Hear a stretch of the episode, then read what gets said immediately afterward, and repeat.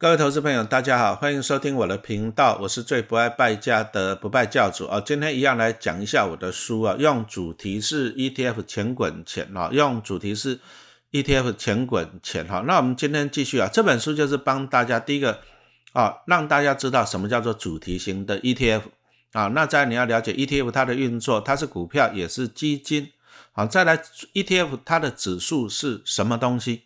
好，我们来一一的帮大家澄清一些观念了。因为 ETF 现在是很多了，讲真的，一些台湾的 ETF 很多，而且啊，大家也很蛮喜欢 ETF。但是呢，哦，说实话，还是有些投资人他对 ETF 不了解啊，所以说他还是用错误的观念，啊，错误的观念来操作 ETF。那其实这个是错误的哈，所以我们从这里来跟大家分析一下，来帮大家讲解一下哈。那第一个就是。虽然 ETF 它是股票没有错啊啊，但是它也是基金啊，所以说有些人呢就喜欢用股票的角度来看 ETF 哦，那其实这个也是错误的哈，什么意思呢？啊，比如说像我就常常看到啊，老师他们就问了啊，老师老师这一档 ETF 怎么外资啊，怎么投信一直在卖出啊，怎样怎样怎样？哎，筹码的角度，好，用筹码的角度来来观察 ETF 哈，那其实。这个观念不是很正确了，为什么不是很正确啊？比如说，我们举个例子啊，比如说有一档一一家公司，那它的规模就它的股本就十亿，好，那十亿的话呢，它的可以流通的股票大概就是十万张，好，那十万张啊，那这个是固定的，好，那比如说新公司上市，那老板那边就五万张，那老板就锁起来五万张，那就不动了，好，而且的一些外资啊，头线看起来也不错。啊，那他去买了三万张啊，锁起来，那这样市场上是不是只剩下两万张？哎，那那两万张搞不好有一万张的散户也是买起来，怎样也是长期投资，那最后剩下流通的就只剩下一万张而已呢。哎，啊，如果说今天老板来发布一个好消息，哦，明年的订单很多了，获利成长，那大家要毛起来抢股票，可是市场上流通的才一万张啊，对不对？那搞不好今天被买走两万两千张，那两张两千张又锁起来，因为他长期投资。就你会发现呢，就是市场上的筹码会越来越少，那越来越少怎么办？你想要买这档股票，你就要拿出更高的价格来买哦，所以说股价就一路上去了哈。所以说其实个股个股你可以用筹码来分析，为什么？因为个股它的筹码是固定的，股本是固定的，可以用筹码来分析呀。可是 ETF 不是个股啊，ETF 不是一家公司啊，ETF 它的股本不固定啊，哈啊，比如说我们举一个例子，像零零八七八哈，这个绝对在台湾股市算得上是啊破纪录了，传奇呀啊，在两千二零二零年七月发行的时候，我记得它刚上市的规模才六十七亿哦，啊六十七亿，那现在两年多了，两年多规模已经超过一千亿了，你看六十几亿到超过一千亿哦，哦，看它有机会打败零零五六哈。那你会发现哦，这个规模真的变得很大。那什么意思呢？六十七亿啊，一千两百亿，股票张数就整个放出来了，对不对？啊，股票张数就不断的放出来。所以说 ETF 你不能看筹码，这样了解吧？哈，个股看筹码是因为它股本固定，ETF 它的规模不固定啊。哦，比如说我今天今天陈老师对不对？我喜欢零零八七八，我去跟他买一百亿可不可以？可以啊。那头先就印一印一百亿的钞票给股票给我啊，对不对？因为它的股本不固定啊，讲错了哈，ETF 的规模不固定啊，所以说我要买一百亿，他就印一百亿给我，那那一一百亿给我也是用净值啦，好，ETF 它就是看净值，所以说其实哦，我就算买一百亿，买两百亿，其实对 ETF 的股价净值都不会有影响的，不会有影响的哈，不会像说个股，因为它股本固定，啊你持续去买个股，好，啊你就会让股价上来，所以说。ETF 不要看筹码，不要看筹码啊！不要讲说什么 ETF 看筹码，那个是错误的。好，这样子清楚没有？哈，那个是错误的哈。那为什么是这样子？因为 ETF 它有一个造市商嘛。好，ETF 有一个造市商，就是流量供应者。那你可以上投信的官网，你去看啊，你都看得到啊，它都有一个流量供应者啊，就是就是负责就是这样，负责就是就是让因为 ETF。哦，我刚刚讲到 ETF 是基金，好，那基金是看净值，可是 ETF 又是股票，股票又是看市价，那这里就存在一个问题啊，就就是就是你去投信买是用净值买，你在股市买是用市价去买，那市价要不要贴近净值？答案是要的。哦，你你如果说今天这个股票，这个这个基金是这样子，哎，我去跟投信买二十二块，结果我在股市上要买二十三块，那那会出现什么问题？那大家都跑去投信买就好了嘛，对不对？因为它没有没有贴近嘛，哈。所以说其实啊，ETF 啊，它有一个功能啊，叫做造市商，就是我们刚刚讲到的流量啊提供者。那这些流量提供者，它的用意就是这样，就是让股价跟净值要联动啊。比如说大家很多人买的时候，你比如说大家在市场上一直买 ETF 的时候。哎，那那需求增加了，股价是会上涨，股价上涨就会就会脱离净值哦，那怎么办？那造市商就会倒股票给你，啊，他的倒股票给你，把股价就是维持在净值的附近。那同样的，那如果说市场上大家都卖股票，那有可能越卖越便宜哦，那那也是脱离净值，那怎么办？所以说，当大家卖股票的时候呢，那造市商就去把你买股票啊，把它买回来，那。也是目的，就是把股价维持在净值的附近啊。所以说，其实哦，因为 ETF 有造市商这个机制了哈，造市商这个机制，所以说 ETF 的股价其实它就是这样，它就是跟净值联动的。好，那所以说哈，有些有些人怎么讲呢？对股票不了解的啊，他就说啊，老师啊，你们在讲某只 ETF 很好哦，你要你要是不是要拉高拉高？啊，老师，你在讲某只 ETF 不好，你是要把它压低，是不是要割韭菜？其实这个都是错误的啊，因为 ETF 你不管你讲它多好，它股价不会涨啊，因为 ETF 它就是看它的净值啊，基金净值啊，那它有造市商啊，它有造市商会把股价维持在净值的附近。那造市商啊，讲实话，你如果说像零零五零零零五六这种规模这么大的造市商手上。动不动那么几万张股票，对不对？嗯，谁有本事去撼动这个造市商啊？哈，所以说，所以说，如果说你讲到就是说，所以说，其实你会发现哦，陈老师在粉丝团还蛮喜欢讲 ETF 的，为什么？因为讲 ETF 啊，不会影响股价，因为 ETF 的股价就是 follow 它的净值。那什么是净值啊？比如说像零零八七八，它就持有三十档成分股嘛，对不对？那三十档成分股的总价值就是它的净值嘛，对不对？那请问你，这三十档成分股的总价值，或我我讲它很好，它就会上涨吗？不会呀。我讲它不好，它就会下跌呀？不会呀。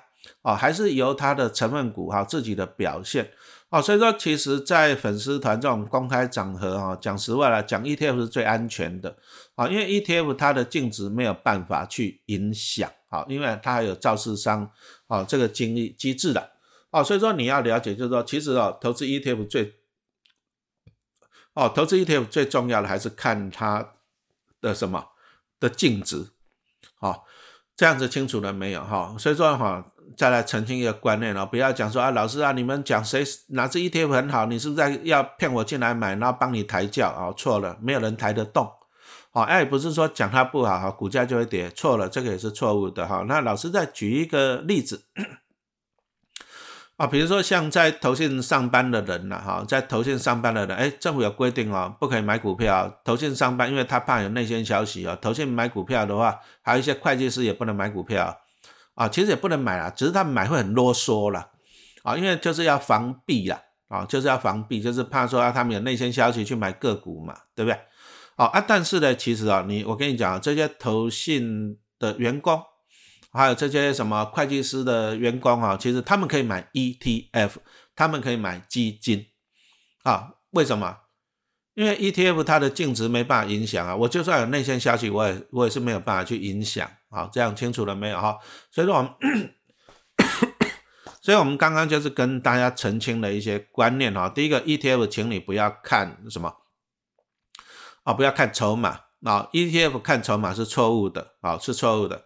再来，ETF 没有办法去影响它的股价啊，所以说也不要在那边讲什么要什么拉高啊，帮帮谁抬轿啊，什么出货啊，割韭菜哈，这个都是错误的啊，这样子清楚了吗？好，那其实哦，其实，在那个我们刚刚讲到，就是 ETF 它的股价会跟净值联动，但是讲实话，还是有一些 special case 啦，啊，有一些 special 的不一样的 case。啊，它最主要就是，比如说，就是连接到海外商品的 ETF，那这个这个政府会管理，啊，连接到海外了，比如说它一开始它的一开始的规模，它就给你两百亿，那两百亿就表示，那那这里就变成说它有天花板了。我们刚刚讲到 ETF，它是，啊，它的规模是没有限制的，像刚刚讲到的，比如说国内的没有限制啊，你说像零零五六刚开始成立的时候，规模也几十亿而已啊，那现在也是一千多亿了哈。所以说投资国内的其实它没有没有限制啊，国内的就是说你你要大就大，你尽量大，有本事你就大，一千亿、两千亿可不可以？可以啊，零零五零就超过两千亿啊，对不对？啊，但是投资海外的政府要限制，为什么？因为你投资海外，你就要汇出美金嘛，那这个讲实话，这个也要那个什么，政府同意嘛，对不对？所以说投资海外的通常就是政府，比如说给你一个额度啦，就是两百亿啊，啊，你如果说将来超过了，你就要再重新申请额度。好，那它既然有一个两百亿这个天花板，那就表示，哎，有可能有筹码的因素了啊，这样清楚了，有可能有筹码的因素了哈。所以说国外的你就要注意哈。那像我们就拿那个已经下市的原石油正二了，零零六七二 L 来做一个例子啊，它也是很衰啊，就碰到那个二零二零年那个疫情啊，大家都知道那时候就出现了就是一个负油价啊，那负油价对。那可是有些投的投资人看好，我觉得哎，负油价是短期的，将来油价会涨上来，那我就去买正二，买正二将来涨上来我就赚到了，对啊，没有错啊。好，你如果那时候买正二放到现在，你真的是赚翻了，对不对？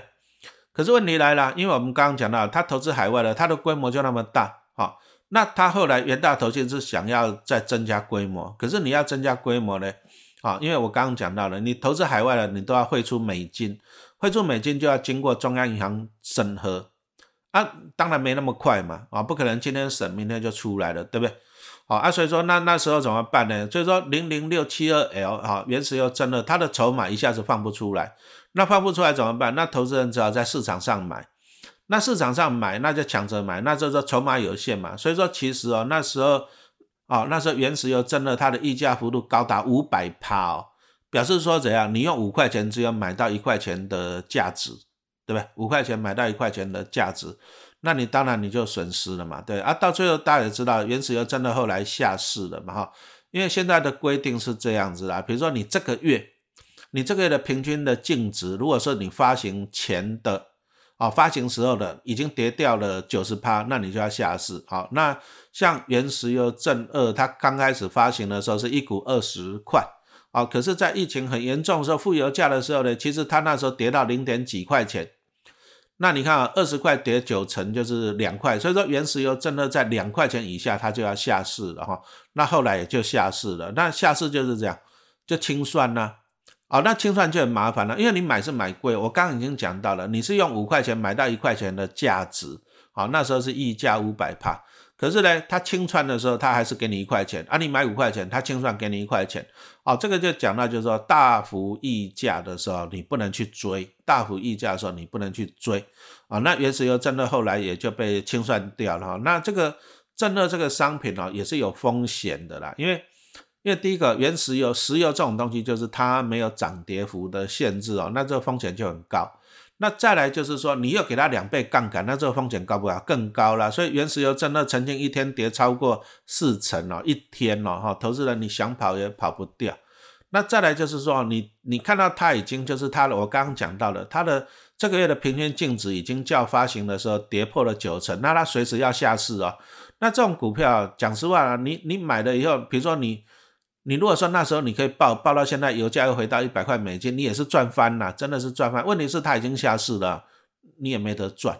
好，所以说哈，这个 ETF 特别是这一种什么正二，还有商品型的，就是石油啊、哈黄豆、小麦、玉米呀，啊这些都是商品型的。那注意啊，商品它没有涨跌幅限制哈。那正二啊，所以说你要投资这一种啊，你就要注意啊。当然了，后来。好，后来有一不少投资人啊，损失惨重。啊，原石油正热，他就去告元大投信了，就是就去告。那其实啊，ETF 它就是追踪指数了，不是经理人去选股了哈。所以比如说像今年以来啊，零零五六报酬率很惨。那有些人就讲说啊，那元大投信的经理人该辞职啊，零零五六经理人该辞职。其实这个是错误的。啊，因为 ETF 它就是由上游的指数公司来选股啊，指数公司像零零五六就是由证交所跟那个富时公司合编的台湾高股息指数，啊，不是元大投信经理人选股，不是，那元大投信的经理人只是随着指数啊来操作。啊，比如说像在啊十二月中嘛哈，二零二二年十二月中，那零零五六从原先的三十档成分股，那变成了。五十档成分股好，那三十档变五十档啊，这个也不是元大投信的经理人决定，是他上游的指数啊，就是那个刚刚讲到了哈，台湾高股息指数决定了，由证交所跟富时公司决定了。那他决定了这个指数以后呢，比如说他后来他买进啊，啊，陈老师看他最近呢，就是他买进了五万张的京城银行。那这个是指数公司决定的。那指数公司既然决定了这个指数了哈，那零零五六的经理人就按照指数去买的五万张的金城银，哈，就是这样子。这个就是 ETF 的运作哈。所以说，其实如果说 ETF 报酬率不好，你也不要去怪投信，也不要去怪经理人啊。经理人跟投信不选股，哦，所以说我们投资人比较重要的还是说你要去看上游啦，哦，你要去看上游，你要去看说这个指数。好，你喜不喜欢这个指数？这个指数的设计好不好？好啊，你看了指数完了以后，你还要再去看它的成分股，啊，看它的成分股，那看它的成分股的设计，你好不好？好，那一样，我们拿零零五六来举例说明了哈。不过提醒一下，因为零零五六已经从在二零二二年十二月底，它已经变成五十档的成分股了哈，跟以前的三十档已经不一样了，所以零零五六我们可能就是把它当做新同学了。好，那过去表现不好，那是过去式了哈。我们再给他一次机会，就是新同学。好，所以说我们现在讨论的是他过去不好的情况，啊，他现在是新同学了哈。那新同学一定会比较好吗？那也不一定了，就观察了哈。那我们就来讲一下，就是拿零零五六当麻豆来讲一下，说你挑选 ETF 的一些重点啊。第一个你要看指数啊，啊，指数就是它的投资策略。哦，那零零五六很简单，它就是从台湾上市前一百五十大企业里面挑选，哦，它预测过去的，过去是预测就是殖利率最高的三十档是用预测的，哈，对不对？那预测就产生一个问题，什么问题？就是哎，预测就是指数公司预测嘛，那预测有没有可能错误？有可能错误啊。那再来，因为是预测选股，所以有可能选到景气循环股啊，什么意思？啊，比如说长隆有长隆跟那个阳明，你以前有听过吗？你以前有买过吗？没有啊，因为都没赚钱呐，对不对？可是因为二零二零年疫情，二零二一年解封，对不对？全世界港口解封了，结果供不供不应求，就长隆跟阳明赚大钱，好那那既然赚大钱呢，就表示哎，我们就可以预测哦，它在隔年会配很多的股利啊，所以说零零五六的指数是用预测法来选股的，哎，没错了，后来他们就选了长隆跟阳明。就把它选进去了哈，就是因为它的指数是预测的啊，预测的来讲，它预测对啊，配息是配很多啊，可是问题来了，长隆跟阳明的股价走势大家都知道了啊，就一路往南了。为什么？因为景气循环股的特点就是这样子嘛，对，景气高峰过了，就景气就往下了，那往下又股价就往下了啊，所以说呢，你选它它的指数选对哈，选对了就是高配息，但是因为它选到了景气循环股，所以说。领到高股息，但是赔价差啊，这样清楚了吧？领到高股息，但是赔价差，那划不划算啊？当然是不划算的哈啊！所以说你在买 ETF 的时候，第一个你就看指数。你如果说你觉得哎，这个预测未来有风险，那我可能我就保守一点了，那我就去选零零八七八。那零零八七八它就是不预测，它就是用成分股过去一年跟过去三年的表现来选择，这个就没有人为预测的因素。好，那你如果说啊，你你你不喜欢有人为预测，你就是选择零零八七八，好，这个就没有人为预测的风险了哈。所以说买 ETF 重点第一个就是你要去看它的指数的逻辑啊，这个要自己判断，这第一个。那第二个呢，好，比如说你选了零零八七八，你再去看一下啊，比如说前五大、前十大成分股，看看你喜不喜欢啊。那这个也是一个判断的方法了哈，比如说像陈老师以前呢，还其实我以前呢蛮喜欢零零五六的啊，对不对？啊，但是呢，我后来发现他选了一些什么长隆、友达、群创啊这些景气循环类股，我就开始不喜欢了，啊，就是这样子。那开始不喜欢了，哦，所以说你要懂，你要能够分析，你要能够判断。那我不喜欢零零五六，好处就这样，好处我就没有被零零五六套住了嘛，我就没有被三十几块套到二十几块了嘛，对不对？哦，所以说我们来做一个总结了，就是说。买 ETF 你还是不能够无脑买，好，你还是要怎样？要有分析，还是要有判断的能力，好，这个真的很重要。所以说，其实我看了很多人，我经营粉丝团，就看很多人呢，都是用一些很似懂非懂的观念啊，在投资 ETF 啊。其实这个是让我有一点点的担心，所以我才会出了这些书哈。那其实我也要讲实话，也不是说大家粉丝不懂，我看有一些达人。出了很多书了，其实他连一些 ETF 的基本观念他还是搞不懂啊。他就说啊，我就喜欢这一档高股息的，我要跟他结婚，要谈恋爱，哎，哎，这这这怎么讲呢？你说你对婚姻忠诚那可以，可是当股票变差了，你要不要跑？对不对？你又不跟股票结婚，你还是要跑。啊，他就是说啊，这个以前的表现很好啊，啊，注意啊，以前的表现不表示未来呀，啊，所以 ETF 你要看它的指数逻辑，你要看它的成分股，好，那你才能够怎样，才能够做好分析，啊，不过你也不要怪了，啊，怪什么那些什么投资达人，投资达人有时候自己不懂，但是重点是你还是要懂，自己要懂，哦，所以说哈，有时候人家在怪怪什么割韭菜啊，其实啊，讲实话了，最大的韭菜是谁？你如果说你知识不够。那被割韭菜的一定是你哈，所以说拜托一下哈。如果说你打算花很多的钱，你打算花很多的时间来投资股票，那你为什么不先花一点小钱，哎，买陈老师的书呢？那你花一点时间来好好的读书呢，对不对？好，你自己有判断的能力啊，那你才是自己最大的名牌嘛哈。那还是要稍微的记录一下陈老师的新书哈，变身少年巴菲特。好，那你不要看到少年你就觉得是儿童本的错了。其实，好，我们这是期许，好，每个人都是像小时候、年轻时候的巴菲特一样，好，那你可以不断的帮自己累积成为一个世界的首富、巨富啊，哈，好，那巴菲特也是从小就开始学习投资，好，那这本书啊，难难挂了陈老师啊，讲真的，三十年来的投资经验了哈，我相信真的会对你有很大的帮助。啊，你家里如果有小孩子的，对不对？啊，寒假你也就要好好读书了啊。老师这本书真的啊，深入浅出，也很适合每一个人。寒假好好的读这本书啊，我相信对大人对小孩子都有很大的帮助啊。古海在走，知识真的要有。好，谢谢收听。